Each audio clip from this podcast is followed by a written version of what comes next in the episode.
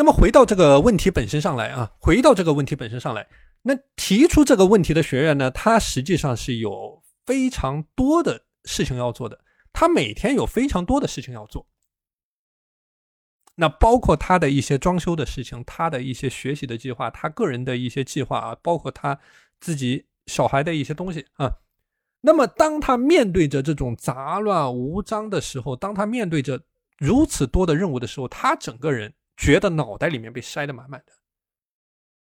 做面对的事情越多，越是畏难，越是拖延，越是没有办法去开展行动，越是没有办法去专注起来。那么整个人的心情受到影响，整个人陷入到负面循环。所以这个是我谈到的，你一天的规划，你一天的时间精力分配，有没有去思考清楚？这个是怎么样从你的效能管理的维度上面去实现专注？那么专注有两个不同的维度，一个是在你做具体事情的时候，这个叫做一件事情的专注啊，就说我刚才提到的无聊训练法也好，这个关闭感官通道也好，这个是针对于你的一件具体的事情。你面对着这件事情能不能做到专注，这个是一个方面。第二个是在你的这个时间管理的过程当中，你能不能够聚焦在更重要的事情上面？你对事情的筛选的一种专注，你的断舍离的专注，你的聚焦的专注。所以这个是在你的规划的层面上，怎么样做好专注？我之前所谈到的这个晨间日记的概念啊。它对于你去提升你个人的专注力呢，也是非常有效的一种概念。它的践行过程当中，实际上也是非常简单的。你只需要花上早上十分钟的时间，把要做的三件事情，我刚才讲到的你的立三式的概念，你的立三式的概念，啊，把每天的三件事情给它立住，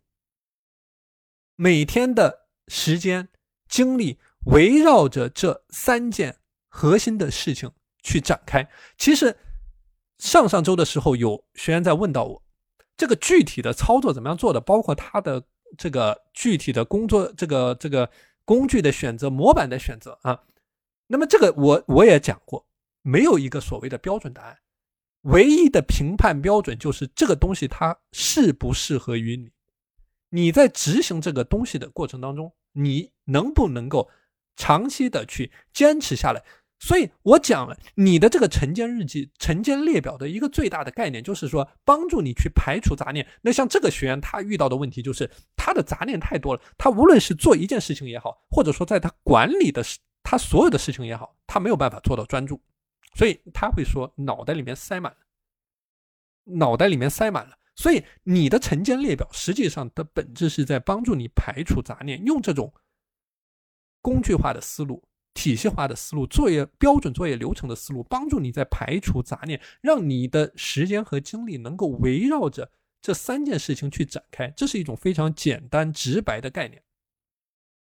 啊。那么回到刚才我谈到的工具的筛选的一个概念，没有所谓的标准答案。包括我之前给大家讲过的这个 A4 纸的方法，那包括有的学员在践行过程当中，他就是习惯用这个微信的语音啊，这个也是一个很好的方法。这个也是一个很好的方法，就是你喜欢说，你就对着语音说。那我之前也是，这个有有有学员啊是这样做的，所以这个没有一种所谓的标准答案，但是你应该想办法把这件事情给践行下去。如果说你在这方面存在着问题，你是要把这方这方面的这个给践行下去的啊。那特别是针对于这个学员他所提到的一种情况，所以如果你的目标过大，如果说你看不清楚你接下来要做的事情，你是要想办法把它进行一些拆分，进行一些细化，因为只有你眼前的这个东西越是清晰，你才越能够进入到聚焦的状态，你才能够聚更好的聚焦在这个点上，这个就好比走路的概念。你能够看到的这个路越清楚，你才越知道往哪里走，而不是说乱走。所以你要把这个路看清楚，这个是你要去花时间、花精力去做的一件具体的事情。那么我们很多人就是没有做这个具体的动作。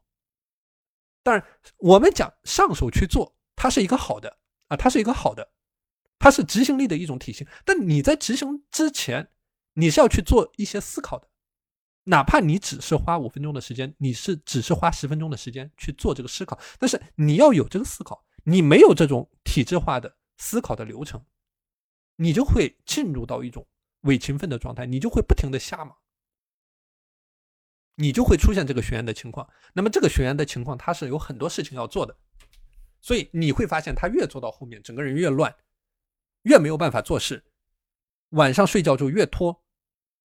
越没有办法管控好自己的精力，情绪越糟糕，整个人负面情绪越升高啊。所以这个是你。面对着这样的情况，或者说有出现这种情况的趋势的时候，你是可以怎么样具体的去切入去做，把整个状态给稳一稳、稳定一下，而不是说越来越多、越来越乱，